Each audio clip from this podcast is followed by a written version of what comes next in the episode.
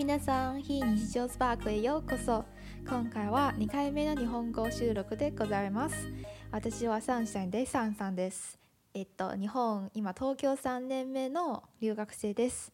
はい。そうですね。今回始まる前にちょっと残念なことがありまして収録の時は私の不注意で前半の部分の私のところは録音できなかったんですよ。だから前半はあの後になって自分のセリフを聞きながらもう一回録音したものでちょっと変だなと感じちゃうかもしれないんですけどご了承ください。はいそれでは今回のゲストを紹介させていただきたいなと思います。はい、えっと、今東京大学の教育心理学コースで勉強中のリエと言います。えなんかそうなんか私は結構こう勉強しながらなんかライターとかになりたいなと思ってちっちゃい頃から日本語が大好きでなんか作家とかなんか記者とかになりたいなって思ってたんですけどなんかそういうのを知ってというかそういうことをブログに書いていたらこう読んでもらって そんな感じです。はい、よろしくお願いしますえっとね、私とリエさんがデザインプラス9っていうデザインサークルで出会ったんですけどそれで一回あのジンっていうオンラインで雑誌を作るプロジェクトイベントであのリエさんの書いた小説「むしろもしもバビロの塔が殺されなかった」っていう作品にあのイラストそれはもう本当にその小説が好き好きでもう超幸せですよ作った時。はい。照れちゃう。そうですね、はい、なんかリエさんの日本語は論理的でありながらもめちゃくちゃ感情豊かでいつも読んでいてはーっと心が癒される気分になるんです。そうです。そして一回リエさんのノートで書いた「日本語が好きです」っていう記事を読んででめちゃくちゃ共感したんですよで私はあの母国語が日本語ではないんだだけどそれでもいろいろ共通しているところが多いなと思ってだからもうゲストとして リエさんを誘ったんです。はい、というわけで今日は何について喋るかというと日本語が大好きというテーマでお送りさせていただきたいなと 思います。はい、えっと、私はもともと留学生で、えっと、中国の出身なんですけどその9年間もう今になって9年間なんですけど中学校1年生の時から日本語を勉強してその時から日本語があの大好きな科目でしたよ。なんていうか日本語好きすぎてあの数学の先生に「いやお前なんで日本語ばっかり勉強してんだ？数学も勉強しなさいよ」ってめっちゃ叱られたことがあって 本当に超落ち込んだんですけどそうそれくらい日本語に没頭していた毎日でした。そして今あの日本に留学してもう3年以上経ったんですけどすっかり慣れ親しんでしまってでその時々オンラインであの中国の友達と喋ったらえっとサンさんの中国語なんか日本語っぽいな って言われたことがあって え？でなんかあのちょっとショックなんでしたけどそれなぜかというとその相づちがねあの日本語のように中国語はそんなに相づちを打たないんですよ。なんか例えば「えー、なるほどへえ」とかはあんまり言わないんだけどそれをその相づちたちもそのまま中国語に翻訳してそのまま「ああ原来るつ」とかで言い出しちゃってていやそなんか「なるほど言い過ぎ」って言われて そうそうです。あ確かにすごい言うかも私なるほどって。そうだからまあ中国語も好きだからちょっとあの 複雑な気持ちではあるんですけどそのなんていうかネガティブな気持ちをポジティブに変えようったなと思ってだから日本語の良さについて分かり合える人と一緒に日本語の良さ語り合いましょうねっていう感じで今日よろしくお願いいたします。はい、よろしくお願いしますはい、では最初にそのお互いの日本語歴についてちょっと語ろうかなと思います。じゃあリエさんから。あまあ、まず私は、えっと、日本で生まれて日本で育ったので基本的には母国語が日本語って感じなんですけどあの実はあの保育幼稚園というか保育園ぐらいからずっとインターナショナルスクールに通っててえっとこれどっちかっていうと日本語歴というより英語歴みたいな話になってくるんですけどあの 保育園から中学校3年生までバリバリのインターナショナルスクールで高1から高3まではなんかその日本の学校だけど英語はあの外国の方に教えてもらえるというかなんかまあ曲子上コースみたいなのがあって英語だけそっちで取るっていうような形でずっと英語をやっててなんでまあなんか一応なんか生活としては学校では英語でなんか日中は英語で家帰ってきたら日本語で過ごすみたいな感じだったのであの本来なら英語の方に慣れ親しんでるはずなんですけど 何をなんかこう気が付いたら日本語に落ちてて日本語オタクになっててなんかどう日本語の話で言うと。えなんかその気が付くとっていうのは なんかこう特定なきっかけがあるというわけではないということですか？なんかでも本当にその親の話で言うともうなんか23歳の頃にはなんか独学で漢字を勉強してたらしくてなんか家にあるなんか漢字の絵本みたいなちっちゃい子用のやつ1年生用とかなんか小学生用のやつを置いといたらなんか気が付いたらそれをやっててあの横にアルファベットのやつを置いたのになんかそっちは見向きもせずに あのひらがなとカタカナと漢字を独学でやってなんか4歳ぐらいの頃からなんかことわざ辞典なんかすごいでっかいなんかことわざ辞典をなんか愛読書にしてなんかこう持ち歩いてたみたいな。だからこういや本当親はインターに入れてたこともあってすごい英語をやらせたかったはずなのに。なんかそうもうなんか12歳3歳ぐらいからずっと日本語が好きだったらしい。えすごいな3歳の時から。私はそんなに日本語歴な漢字歴が長いわけではないんですけどまあ小学校の時は最初めちゃくちゃ英語を勉強させられてその最初はあのイギリスイギリスかあの欧米系に留学しようとあの親たちは考えてたんですけどそれなんかやりすぎてもう勉強なんてもう嫌い勉強したくないって言ってで中あの中学受験の時、えっと、日本語を第一外来語として選べる外国語学校という選択肢があってでそのまま突っ込んだんですよ。で最初は小学校の時からあのボカロとかよく聞いてその歌詞について一緒に日本語の単語とか勉強してきたんですけどであの中学校に入ってからその小説を読み始めてその時なんか文法とか全く知らなかったんですけどだからあの読むスピードも遅くてえっと1日1時間で2ページでやっと読める感じだったんですけどまあそれは何ていうか難しい文法とかそういうとこなくてだから辞書を調べながら読んだんですけどで最初読んだのもあのなんていうか難しいあの 川端康成さんの本とかではなくて簡単なあの私が SF 小説大好きなんですけどその星石さんと小説とか簡単の方から入って読んでいました。あ確かにね SF 結構文構造が外国の方に似ている気がする。そうです。でもなんかそのためでもあってなんか最初にべあの記憶に残した単語が全部こう文学的な使い方とかあのセリフとかが多くてでもそれをそのまま試験とか小論文とかに使っちゃったらあ先生が添削の途中で「えなんでこんな変な単語を使うんですか?」とか 言われちゃって面白かったです。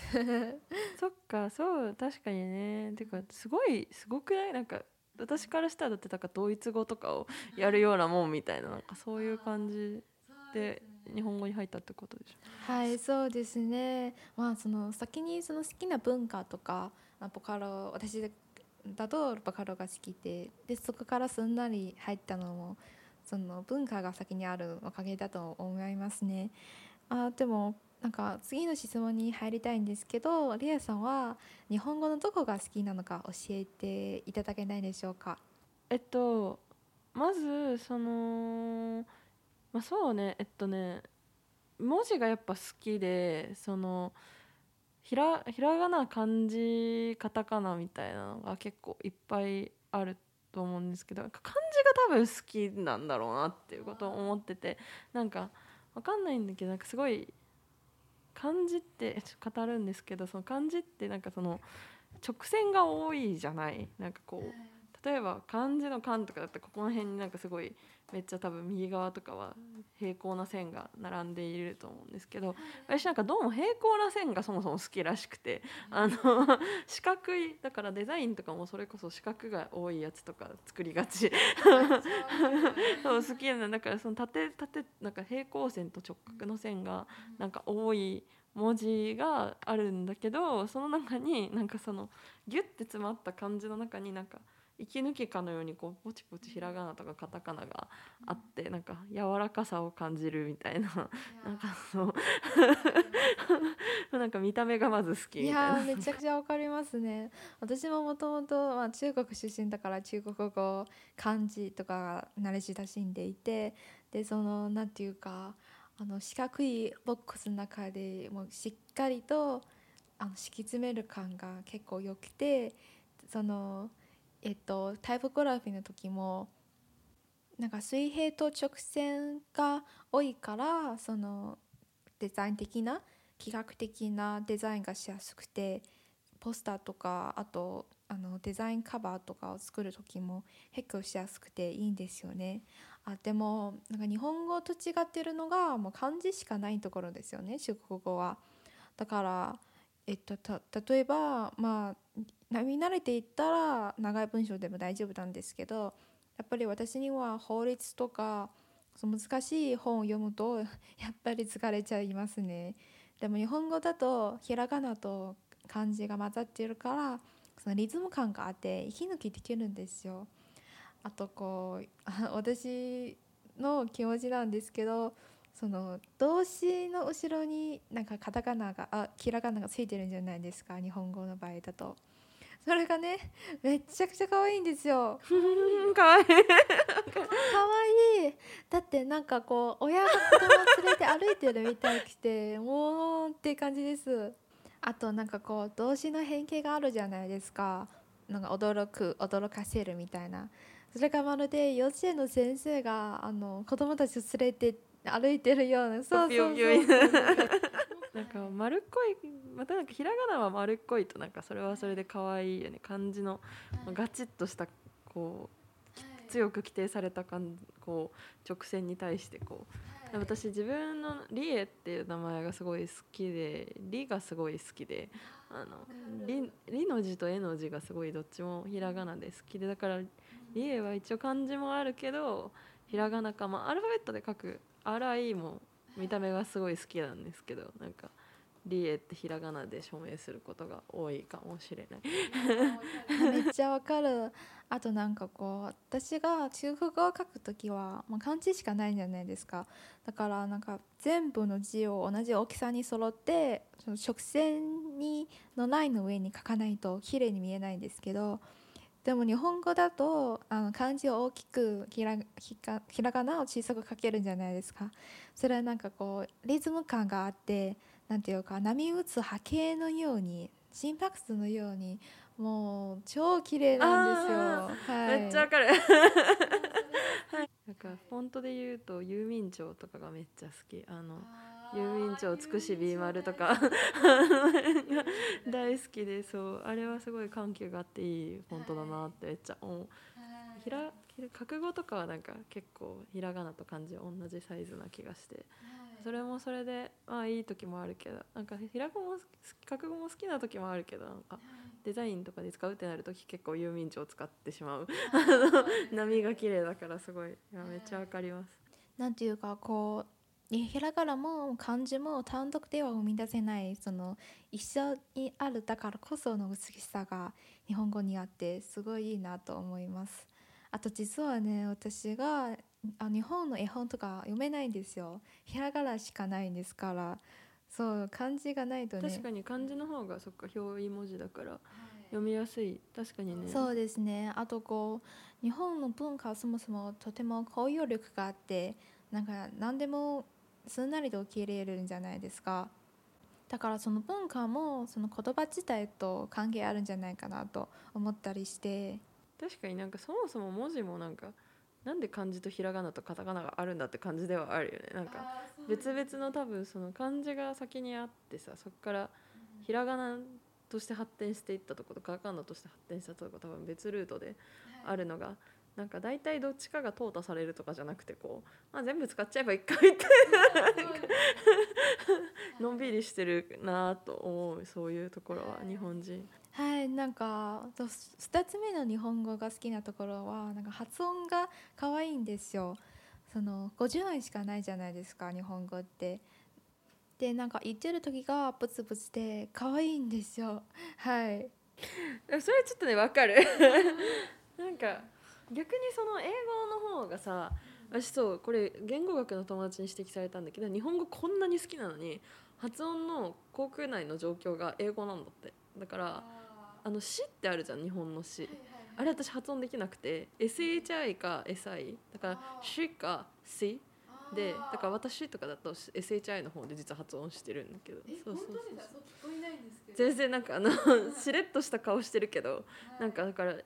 歌とか歌ってなんか人とハモアカペラやってるんですけどそうアカペラやってる時に人とハモろうってなった時に明らかに私だけ発音がなんか違うみたいな。そうそうそれでなんかいろいろ調べたらなんかあの全然日本語の発音してなかったみたいなんだけどなんかそれでその日本語の発音で歌う子ってやっぱ可愛いんだよねちょっとしたったらずで、だからコーラスアカペラの話になっちゃうんだけどコーラスとかもさなんか「ああー」っていうコーラスがあったとして私は多分全部の発音を英語でしてるから「あー」って言うんだけどそのなんか日本語の子たちは「あー」って言うからなんか「ああー」みたいな「かわいいね」逆になんかそのもっとか弱いなんだろうなんかその日本の例えばなんか「木綿のハンカチーフ」とかああいうなんかあの純情女の子ですみたいな歌を歌う時になんかお前が歌うとなんか強烈みたいな感じで。言われたりしてあでも確かになんかね中国語と英語もそうなんですけどなんか「あん」っていう喉から喉の奥から発音しやすする音とか多いんじゃないですか。それはそれでなんか話に深みをもたらしてていいと思うんですね。でも日本語で全体的になんか口の前からえっと鼻から発音してるからもうなんてなんとなく可愛いなと。あと私自身もめっちゃ言われたことがあってなんか中学校の時私性格が結構荒っぽいなんですけどなんか日本語を喋り出すと周りから「え？サンさん性格変わった？え？ね？おとなしい。え？可愛くなってる」ってか言われてて、ね？私自身もめっちゃびっくりしたんですけど。私も英語を喋ってる時はもっと性格が苛烈なので多分。そう聞こえちゃう。そうそう。う。ん厳しく聞こえるし多分その耳から自分で入ってくるえ英語がさなんか例えば「What the fuck?」とかさ言って山言ってたらちょっとあれだけどなんか言ってるとさなんか耳からそれが入ってくるからさなんか自分がそっちの方の性格に染まっていく感じがちょっとあってだから日本語でなんかほにゃほにゃ喋ってるとなんかあの耳から自分の柔らかい日本語が入ってくるから性格が柔らかくなってくる。なんか日本語の表現の中でそもそもなんか柔らかい表現しかないと思うぐらいですよね。うん、ないね。なあるかな。あでもなんかちょっと書いたけどなんか結構遠曲表現が多いかもしれないと思う。英語だったら「なんとかなんだけど」みたいに言うところを「なんとかって」みたいな。そうそう。日本語だと多分なんか「まあなんとかって言いたいわけじゃないんだけどまあ」とか。頑張って二重否定とかでなんかごまかしがち。いやそうなんですよ。で今は結構慣れてきたんですけどやっぱり私自身が性格が結構ストレートだから、えっと、その性格と言語の違いのへあなんかその間の隔たりがおあのでかくてだからそのこういう表現ではなかったのにってちょくちょく思うことがあるんですけど逆に聞きたいなと思っててその日本の方々はこうその言語とその考えのガチしなさを感じるとことかありますかね？うーんなんかでも一般的に日本人みんなそうだと思うからなんかみんな多分その本当はこう考えてんだろうなって思うことをなんかオブラートに包んで言うからああんまり思ってることと言喋ってる内容が一致してることの方が珍しいかもう。そうなんわかんないわかんないけどなんかその逆に私はだからすごい素直ってよく言われるのは、多分その英語割とそのちっちゃい子から英語をやってるのもあって、まあ、イエスノーとかなんか嬉しい嬉しくない喜怒哀楽みたいなのをバンって出すんだけど結構言葉にも載せるんだけど、でも好きなものには好きもう大好き大好きみたいな感じなんだけど、普通は言わないみたいな。だからなんかすごいなんかなんとかっていいと思ってるんだけどねぐらいでめっちゃ好きでもそんぐらいの言葉に押し込めるとかはい。結構あるからなんかうん。行動ではめちゃめちゃ好きそうでも言葉には全然乗らない。怒っててもそうだしとか。あーでもなんかそこが日本人の方がすごいことだなと思っていてなんか私だとその言葉と行動が一致しない時結構言言語に制限されてる感があって、まあ、私の場合中国語と英語があるからまだ大丈夫なんだけど日本人の方は逆にそのストレスとか溜まってる時言葉って発散しないできないんじゃないかなと心配してて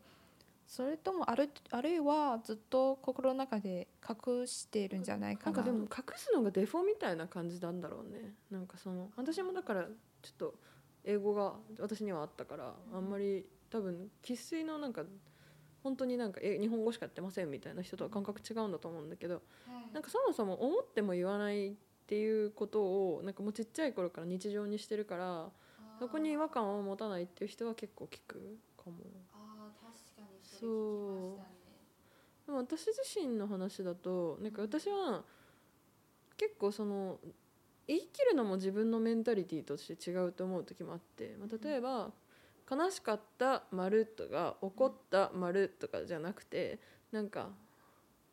なんとかで多分なんとかこういう期待があったからちょっと傷つけられたように感じたけどこれこれこういうふうになんかような事情もあるから一概には言えないなと思ったぐらいまでが私の正確な心情表現だから、そうするとなんかそのまあ曖昧な日本表現が多い方が、うんより精細に自分の気持ちをかけるって感じる時は逆にあるかも。あー私はリエさんのもうすごいところが、えっと、自分の気持ちを言語としてもう精細に表現できることだなとずっと思っていてありがとうございます。そうなんかこう私は日本語力がそその母国ではないからそんなに高くないからなんていうかすごく言語化能力が低いなんですよだからまあ今やっと頑張って最初はふわふわとした気持ちしかあのえなんとなく悲しいでもななんでとしか言えなかったんですけどこうちゃんと文脈含めてなんかこここういうことがあってこういうことやったからこうなってこう悲しかったって伝えるよう伝わった方がなんていうか意思疎通にもその意思伝達にもいいんじゃないかなと思ってて。逆に言うとそのこれは絶対どの言葉どの言語でも共通していることだと思ってただから逆に中国語を使う時もなんていうか全てをストレートに「はい怒った」とか、うん、言うんじゃなくてちゃんとこう柔らかい表現であの伝えるようになったらその人間関係もいろいろとあの逆に日本語から勉強してるんじゃないかなと思いますね。まあ、サンの日本語伝わりやすいけどね分かりやすいと思うなんかあそうそれでね今喋ってて気づいたんだけど多分日本語と英語それぞれ特有の分かりにくさがやっぱりあって、はいで日本語の人って何をするかっていうと遠曲表現で全部逆にそれだけで済ませるからあの要素にドロップダウンしないんだよね。もうなんか例えば「もやっとした終わり」みたいな。なんかもやっとしたの中にはなんか悲しみとか傷つきとかなんか怒りとかなんかその喪失感とかなんかいろんな言葉が多分あると思ってて。それを細かく表していくと聖地になってくんだけどそれって多分えそのストレートに自分の感情の要素を見抜くっていう意味では私は英語とかの方がやりやすくて。それは多分英語の感覚を日本語に持ち込んでる部分でそうだから逆結構多分私ブログの中でも露骨に多分感情表現が悲しかったんだよねみたいなこととか書くと思うけどそれ多分英語出身で逆になんか多分そうさっき言ってたなんか英語とかはなんか今度あのめっちゃストレートな感情表現が多用されるからその微妙ななんか心の中の空気感みたいなのが多分出せない。あーそうですね、うん、なんかなんとなくなんとなく心の奥底がもぞもぞするけどみたいなのとかはなんか英語で私はパッと、まあ単純に私が英語はあんま得意じゃないのもあるけど英語でパッと浮かばなくてはい。なんかそういうのとかをすごい丁寧に日本語は書くからはい。なんかその2つのなんかそのど両方の分かりやすさとか分かりにくさをお互いこう輸入し合いながらはい。やると綺麗にいくなんかそなるべく自分自己表現としては丁寧になるのかなっていうのを思ってそう。でサンさんの日本語はその多分私と同じで結構英語とかの文脈もちょっとあるから結構ストレートに感情をなんか結構細かく書くじゃない。はい。書くと思ってるんだけどはい。そう結構書くんだけどそれが多分すごい分かりやすい読んでて。多分日本人からしても分かりやすいと思う。なんかもやんとした言葉でごまかさないからああいいなとえ思って。すごいありがとうございます。嬉しいです。なんかそれ言っであの思い出したのがなんか日本のドラドラマもアニメも小説も結構こう繊細なシーンとかあの複雑な心の心情とかの表しとかが多くてそれを見てなんか英語圏の方々はどう感じてるのかなと結構不思議に思っていて そうそう村そう。上春樹とかね。うん。わかるよ。めっちゃ言うよね。なんか雨の雨のなんか結構その必ず日本語とかで小説書こうとすると絶対最初の方に言われるのがやっぱ雨の描写とかであの書き分けるみたいな悲しみをみたいな。あのどんぐらいの強さで雨が降ってるかみたいな大切みたいな。おーみたいな。雅だなと思うんだけど。そうなんかこう中国のあ文学も詩作も歌も結構こう環境表現がすごく大事にされていてでそのあの気持ちを雨を通して雲を通して表現しているところが本当に両国の文学でめっちゃ好きなところだなといつも思っています。はい。そうあとねあのリエさんのあの日本語が好きという記事読んで句読点がいいっていうのがめっちゃわかりますよ。はい。ちゃんと句読点打ってくれると嬉しくなる。なんか中国語だとその「ペ」っていうんじゃなくてちょっと曲がった「ピョン」っていう感じの句読点なんですけどでもその日本語が「ペ」っていう直線なのはどう思われてますか？えなんだろうなんか点やっぱその点はさその続き感があるじゃん、このこうこう向かってくからさ多分筆運び的にこうささささってドンって打った時のさなんか先に進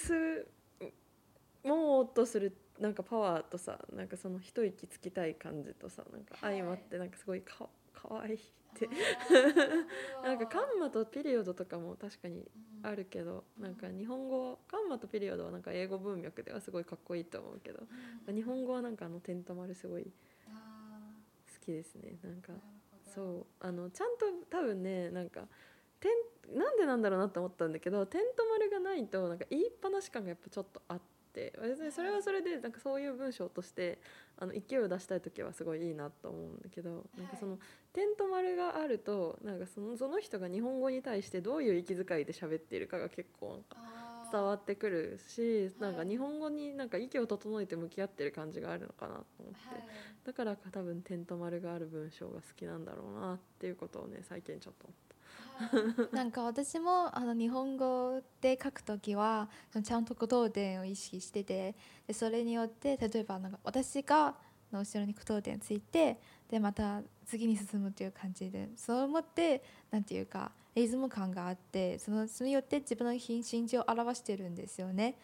そうそのなんていうか息づき感が。あめっちゃわかる。なんかふって息を吸う感じなんなんか吐いたり吸ったりみたいな。そうそう。あとこう日本の広告とかで使われているキャッチコピーとかで一番好きなのはなんかこう一つのセンテンスにちゃんと句読点とあの丸を押してるところなんですよね。はあー。確かによしあの友達と登って恋人と降りてきたってなんか東京タワーだかスカイツリーとか忘れたけど知ってる？なんかそういうキャッチコピーがあって。もう一回お願いします。友達と登って恋人と降りてきた。あ知らない知らない。あれはあのまあ単純に言えばその恋人友達の状体で登って上で告って恋人になって帰ってきたっていう、まあ、そういう話なんだけど、友達と登って点恋人と降りてきた丸っていうキャッチコピーなの。なんかああーみたいなその点の一瞬でなんかあったんだろうなみたいな。なんかこうふってこう力が入る感じとかなんか恋人降りてきた丸でなんかストーリーのなんだろうハッピーエンド感とかさなんか感じるからすごいなんか息遣いがあっていいキャッチコピーだなっていうのを思ってて。そう。そう逆にその中国語だと結構漢字しかないじゃないですか。だからなんていうかポスターとかを作るときになんか羅列感レイアウトを考える必要があってあの結構その間に句読点とか打つとバランス悪くなるからなんていうか四字熟語とかあの5つの文字とかでパーって勢い示すのがあーまあそれもそれでかっこいいけど。そうかっこいいんですよね。でもなんかこう日本語の場合だとちゃんとこういろんな文字のバリエーションがあってだからリズム感の強いあの長いセンテンス入ってもおかしくない。確かにね。ひらがなとかカタカナとかがいろいろあるからこそ句読点が間に入ってもなんか大丈夫なのかもしれない。それはそうかも面白うんなんかこうこれほど豊かななんかデザインからつながる日本語の話できると思わなかった。楽しかった。はい。では次からあのね日本語で悩んでるところについて話し合いたいなと思います。では先に私から。いやーカタカナ一生無理なんですよ。そうなの？カタカナは何が無理なの？いやー多分私があの勉英語を先に勉強したことがあってだからなんていうかカタカナを見てだからカタカナを最初にあの英語に英単語に変換してでそのから英単語を理解してでまたその そうです読み出すからえっとその3段階を経るのが読むのがめちゃくちゃ辛いなんですよ。はい。うんうん、あそれめっちゃわかるかも。あの私それで世界史やめたんだよね。日本史と地理で受験したんだけど。なんかあの私も英語から入ったからなんかジョジョージとかさ。あとなんかあそうそうそう。なんかアレアレクサンダーはアレクサンダーではなくてなんかアレクサンダーとかで認識するからなんか「はあ」みたいな「誰?」みたいな。ねなるよね、ん。そうだから普段生活の中で友達とその外国語の名前とか外国語の単語が出るあの映画監督とかについて語り合う時も全然会話に追いつけてないんですよ。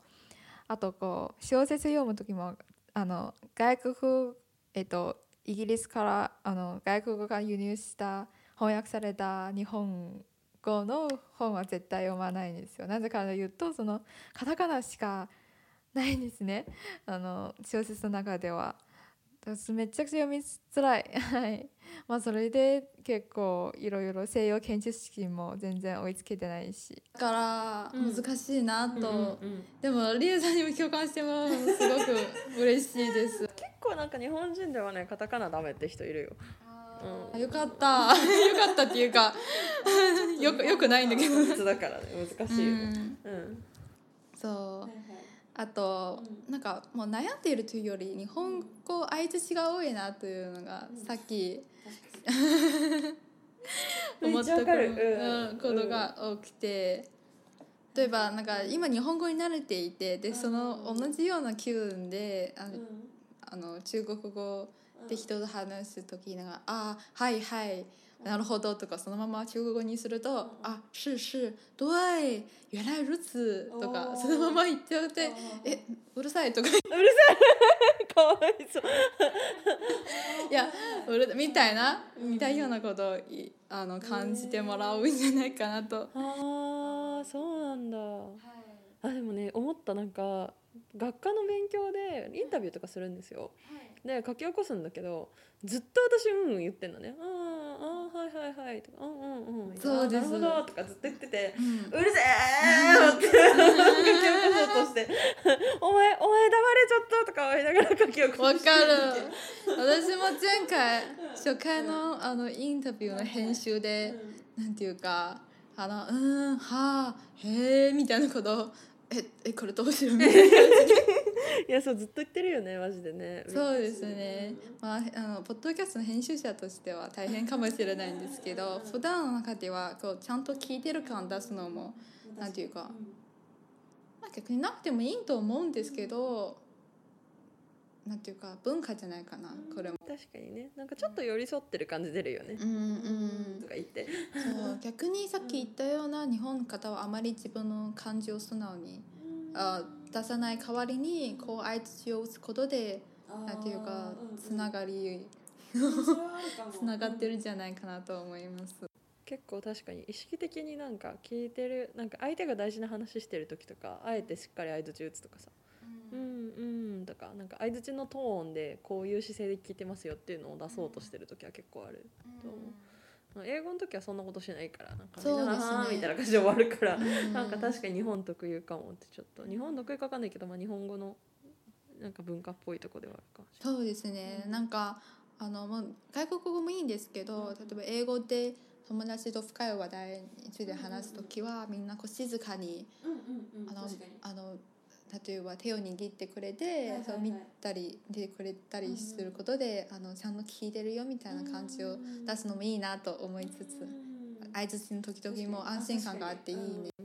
確かに英語の時な何してると思ったら相手の手とか握ってるね。なんか先生とかもすごい握ってくれてたから。はい、あと目であの目線で結構伝わってくるんですよ、聞いてるかどうかはね。確かにそういうところなんか日本とちょっと違うなって思う、そうあともう一つだとなんか、日本語喋るとついつい早口になってしまって、あそれはなんか東東大早口の人多い、それはねごめんなさい本当に。いやごめんなさいとかじゃないんですけどなんかあの教授方含めて早口の方多いから、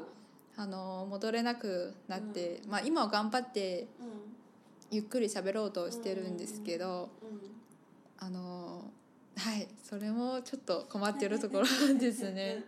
はい。確かにな。うん。いや私あの就活のなんかインターンにさ短期1日インターン行ってさワンでなんかあのグループからのフィードバックみたいな「早口ですね」って両方の人から書かれて「はあはあすいませんすいません」みたいな。なんか数々の人になんか「早口だから東大生っぽいよね」みたいなこと言われて。あーみたいないや日本語日本語ね早口になりにくい言語のはずなんだけどね 多分。えそうなんですか？なんか NHK とか早くないですか？あそうなんかアナウンスとかは早いかも。なんかうん。まあ、わかんない。なんか発語が平たい分早口になりやすいのかな逆に。なんかさでも英語で喋ってる時よりやっぱでも表現か。単純に表現がもったいぶってるというかゆったりしてるだけで。こういう言語自体は結構発音が浅いから。早口になりやすいのかな？そうかもしれない。はい。あ確かにそう考えるとなんていうか日本語ってなんか言葉自体って感情をあまり表さないじゃないですか。もう英語だと「You are so beautiful」とかあのなんかすごい声の大きさの調整とか起伏とかトーンの調整で感情を伝えてるんですけど、日本語だとないね確かにね。そうあまりないんですね、なんかドラマとかとか見ると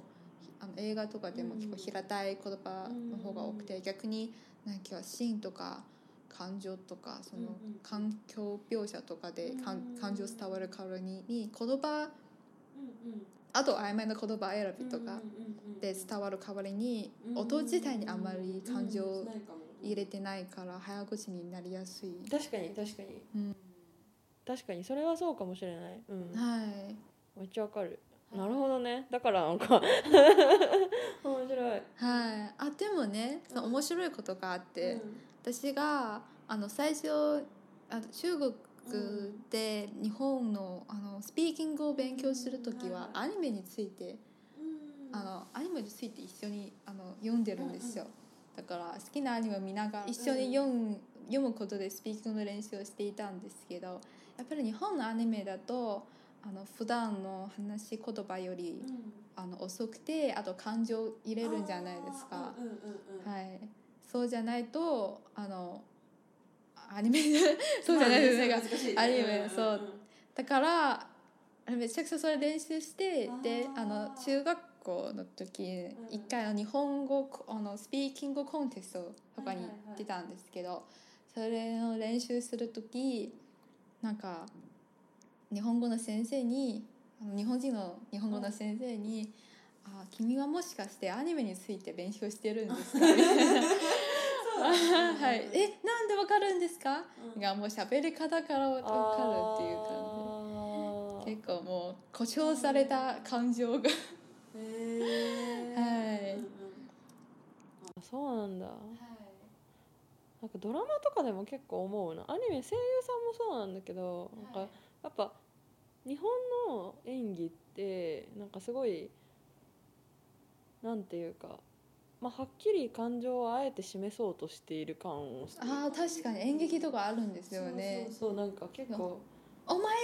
なんで？だからなんかその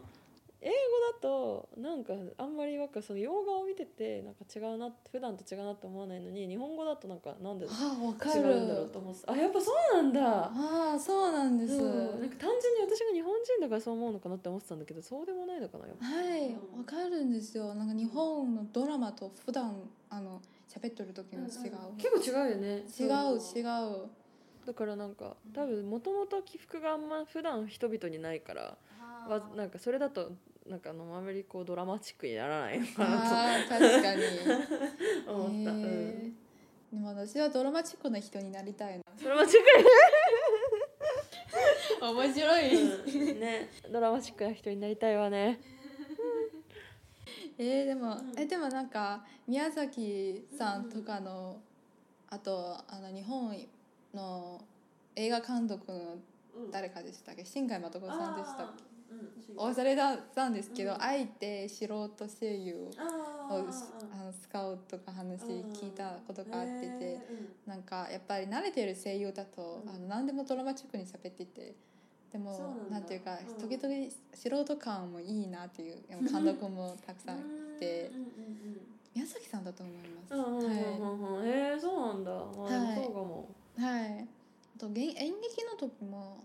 あのなんていうかやっぱりその演劇感と素人感のバランスも大事だなと思いますね。いやーでも素人もいいな。あ素人もさなんかちょっと勉強した時にさ一番なんか演劇っぽさが出ちゃう。あー確かに。それがしいよね。そのバランスが難しい。素人のままなのかそれとも熟練した役者なのかみたいな。えリエさんは日本について何か悩んでるところあるんですか？あのね日本語について悩んでるところっていうか、まあ、日本悩んでるところなのかな。なんか個人的になんかなんであんなにみんな主語を明示しないんだろうっていうのがずっと気になってて。あなんかーわかる。さなんかそういうのダメだと思うよとかさ そういうの良くないよとかさ主語を入れないからさ一般的な話として聞こえるのであってさ私はそういうの良くないと思うよって言われたらまあそうかもなみたいな。私例えば結婚する気があんまりないんですけどなんか結婚する気もなかったりとかなんかそのうんってなった時になんかその例えばなんかちょっとプライベートの話だけどなんか恋人とかとねなんかその元恋人とかと結婚について話し合う時とかになんかそのいやでも結婚ってするもんじゃんみたいなうんうんあうんあみたいなだからそれはなんかずるいと思ってなんかその私は結婚したいとかさ俺は結婚したいとかだったら「まあ、だね私はしたくない」とかさまあ君がしたいって言うなら考えるけどとか言えるけどなんかその一般的にするもんじゃんみたいなニュアンスで主語を言わずにでも結婚ってするもんじゃんとか言われるとなんか。うーってなるから。そうだからもっと主語を明示した方が幸せになれるんじゃないかってずっと思ってる。なんかみんなみんな幸せになれるんじゃないかなって私は思うんだけど。あほら。私は思うんだけどとか結構言うんだけど私は。そう私は思うんだけどまあなんか主語を明示しないことの良さみたいなのもあんのかもしれないんだけど。なんか喧嘩の元になっちゃってることの方が多いと思うんだよなっていうまあ個人的な気持ち。あーでもわかるなんていうか、そのもしかしたら日本語のそういうところが性格のなんていうか今その多様性とかもよく言うんですけど、そう多様性削ってるんじゃないかなと思うんですよ。実際みんなそれぞれ自分の考え方、うん。バラエティを持っててポラディッシュを持っててそれ持っていいところなんですけど、みんながそう当たり前のように自分の考え方ををなんていうか一般化しようとして、うん。それによって喧嘩を防ぐことで、あの自分の角を削ったり、こう合わせようとした結果こうなったんじゃないかなと、もう思いますね。そうなんだよね。ん。そこだけはなんか日本語構造であんまりだから私ブログ書く時も結構「私は」とか結構書いちゃう。あー。それが国なんていうか、あのあのもう超知られていることなんですけど中国人、うん。あの最初日本語勉強する時めちゃくちゃ私は揺れるんじゃないですか。なんかまあ、英語も日本中国語もそうなんですけど私が絶対先にあって主語が、だから私は私は結構の連連発の方の子が初心者のよくありがちな日本語を喋るんです。私はバラバラバラバラ。私は私は朝ごはんを食べました みたいなやつでしょ。はい。はいでもなんていうかそのまあ時々それがエゴエゴ強すぎるなと。なんか入れすぎるのも日本語日本人の方から聞く聞くとあれなんですけどあのなんていうか本当にあれが普通だったから中国語に翻訳すると。あと思ったのが昔言われたことがあってなんていうか私も結構私的に私はそう思うんですけどとか言えるんですけどで昔ある友達になんていうか今そういう私的にを入れすぎるなんていうかそういう人が増えるんですけどそれあんまり良くなくない？って言われた方があって。えなんなんでだろうって思って、その逆にその会話の妨げになってるんじゃなんていうかみんな同じ目標に進んでああるいはみんななんか方向性を持った方がなんていうか交流とかなんかの何考えてるかわかんないんですけど、なんていうかそれ私的にそう思うんだから別にいいよみたいな。なるのがもう今の若者？みたいなのとあー言われたことがあって。私全然と 共感できないんですけどそういう持ってる持ってらっしゃる方もいるんですよ。まあだからあれだよね個別的にさなんか主語を明示しながら喋るとさ他者との差異が結構浮き彫りになるからさそれが嫌な人は嫌なんだろうねっていうのは思うなんか。なんていうか。うん。何でも許せる時代になったなとあの方は思ってらっしめ持ってるらしくて。でも何でも許せるな私は何でも許せてもいいんじゃない？と思うんですけど。そう 確かにね。なんか全体のためにみたいなの減ってきてるからね。そうですね。なんでなんかみんな同じ方向に向けなければいけないのと常々思っていて。全然みんなそれぞれ自分の考え持っていていいしなんていうかやりたいことやればみたいなと思うしそれを応援したい気持ちある。なんか別に会話したくないという気持ち全然一切なくて。むしろそれを私の主張だからこそあこれを前に出してでその上で交流を進めるんじゃないかなともっと親睦を深めるんじゃないかなと思っているからあのなんていうか多分そこは思想の違いに表れてるかもしれないですね。まあ共同体とかに対する責任意識が薄くなるっていうのは分からんでもないけどね。なんかその、みんなで一つの目標に向かってやっていたはずが、でも私はこう思うから丸みたいな感じでなるとなんか多分その割を食う人はやっぱりいるから、うん。なんかそういうのは良くないとは思うんだけどなんか私は結構それを同調圧力じゃなくて全員が自立ある程度その自立と責任意識を持つことでなんか解決していきたいタイプだから。わかる。だからねそれなんかなんとなくなんか不安としてる人たちを同調圧力でなんとかしてなんとかしようみたいなのはなんか違うとは思うけど、まあ、まあまあまあまあ分からんでもないなーっていう気持ちにはなるけど、うん、いや同調圧力の使い方難しいね。なんていうか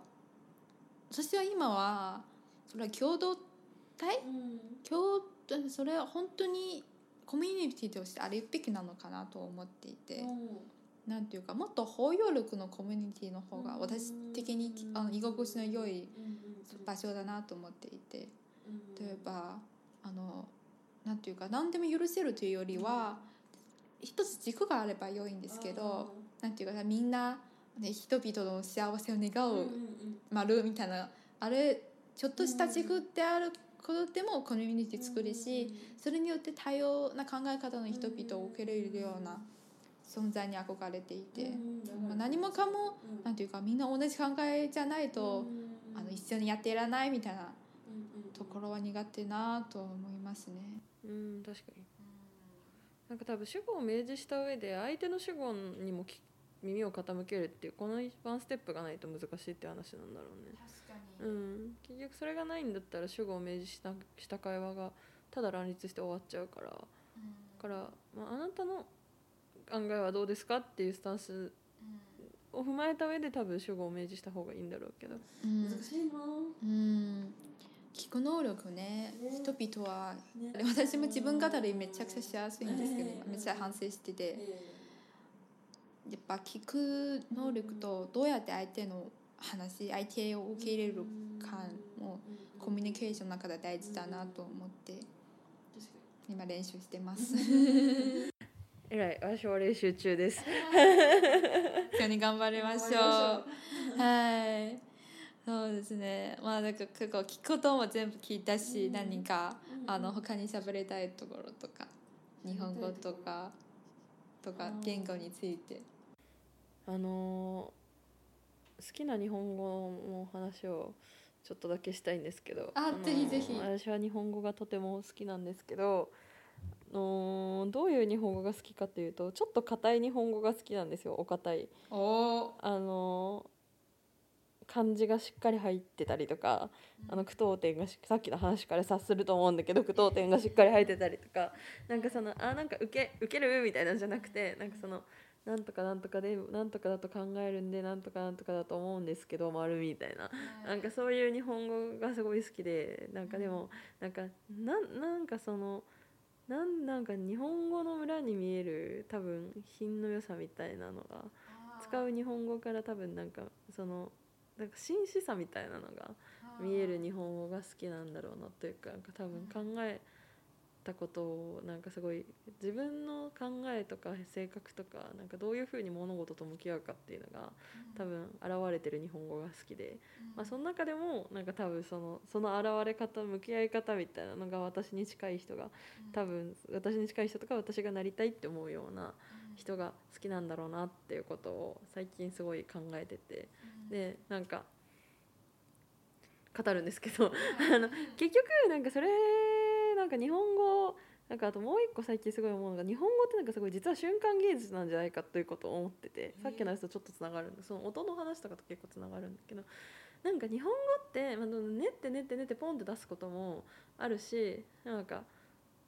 なんだろうなんかものすごい遂行に遂行を重ねることもあるけど普段使う日本語ってなんかこうある程度即時的に自分の中から湧き出てきたものをビャって打ってベッて送るじゃんみんな。で、まあ、ある程度練ったとしてもまあ結局その瞬間生み出したその瞬間自分の中にあるものとかその瞬間自分の中から出てきたものが出てくるっていう意味でなんかそのなんかすごい一期なんかそのでほんの少し言葉が変わっただけでなんかその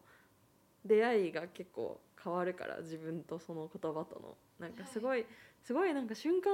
なんか瞬間芸術であり時間をかけた芸術でもあるなと思ってて。そうだから私はなんかたまになんかそのせ例えば誰かがパーって私に返した LINE の文章が綺麗すぎて保存したりとかするんだけどなんかそういうなんかもう日本語はなんか一番手っ取り早い芸術だというか一番みんなが身近な芸術だと思ってるからなんかそれでなんかいろんな人のだからいろんな人の文章を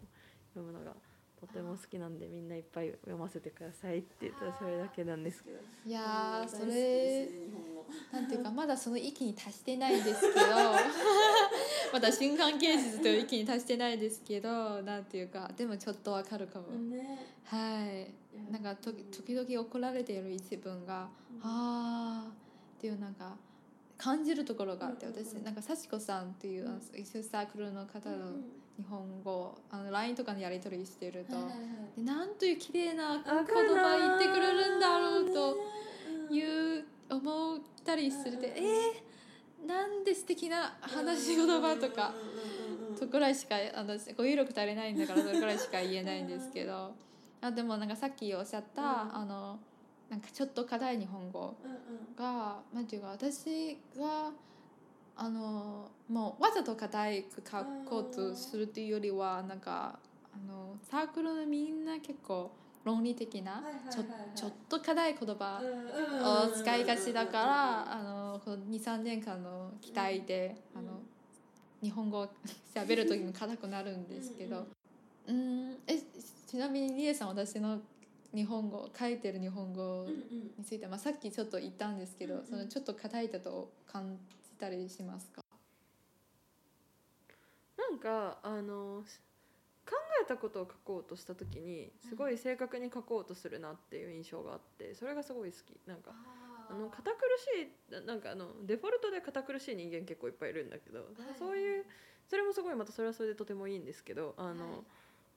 そういうのっていうよりはなんか普段なんか本当に感じたままを素直に書くのかなと思って。だからふんわりした気持ちで書いてる時はふんわりした日本語になるしなんか固めの気持ちで書いてる時はなんか固めの日本語になるなっていうのは見てて思う。あーありがとう、うんそう。私はデフォルトがふんわり、うんだそう超ふんわりだったんですよ。な何もさ23年前の時何考えてる？もう昔から自分一体何考えてるのか人生の課題の一つ。というくらい自分の気持ちふんわりすぎててわからないなかったんですけど、まあ、だからもうが頑張ってまあ言葉にすしてあちょっと固めになってるかなと私の昔の昔と比べて固めになってるんですけどそれはちゃんと座っててよかったな。よかったなと思います。いや嬉しい。そうそう、ね、やっぱりなんていうかな母国ではないから日本語の文章を書くとき、あーまあ自信が足りない時もあるんですけどなんかちょくちょく褒められたことがあってあと昔なんか日本の方に日本語の文章の添削を頼まれたことがあってえなんで？って思ったんですけどなんで逆にちゃんと勉強してるからそのあのここは書き言葉としていいみたいなことこうなんか慣れでのあの母母国としてあまりなんていうかあの体の一部として勉強してるよりはなんかちゃんと論理とルールとか分かって書いているから添削頼まれたことがある。あーすごい。はい。確かにね曖昧にみんな曖昧に日本語やってるから、はいちょっと自信がつきました。よかった。はい。でもみんななんかもう、うんその人の人柄が現れてる時点でなんかどんな日本語もすごい愛しいなってあ思うからなんかみんないっぱい日本語を書いてくれって思う。いやーよかったです。実はなんか最近ブログとか書いててそう英語と中国語しか書いてないんですけど、今なんていうかあのあまりにも 自分日本での話、自分語りにしちゃっててまだ日本友達に見せるあのまだ恥ずかしいと思っているからまだ翻訳してないんですけど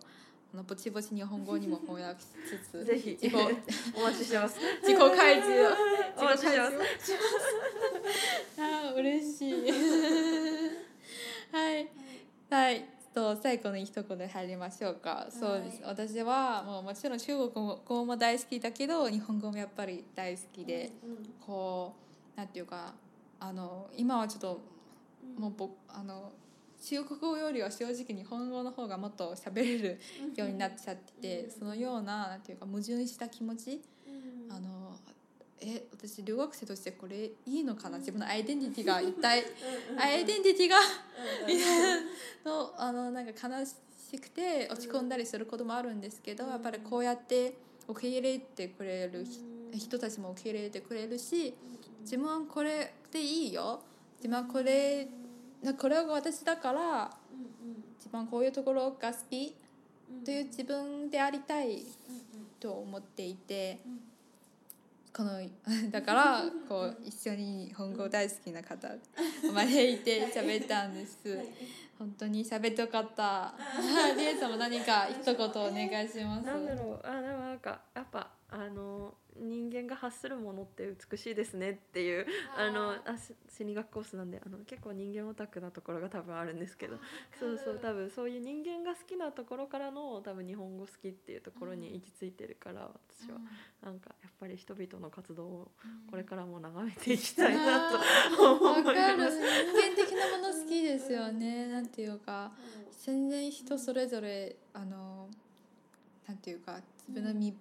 身振るいとかあの言葉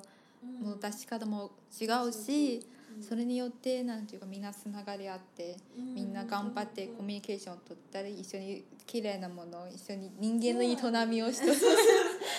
人間の営みという言葉も好き。ああ人間の営みなんだよな。結局なんかね日本語は好きだけど言語体系として日本語が自分にしっくりくるし好きだけどなんかその他の言語だろうと、うんなんかどこの言語にも属さない何かであろうと人間の人間が何かやってたらもううん愛しいから、そうなんですよね。人間大好き。ありがとう人間。ありがとう地球。い広い話になってきたや全然それでいいと思う。感謝の気持ちしかない。生まれてくれてありがとう。私。そう生かしてくれてありがとう地球。素晴らしいはい。本当素晴らしい終わり方にしました。では今日今回のエピソードはちょっと事故ったりするんですけど終わらせていただきたいなと思います。ありがとうございました。ありがとうございます。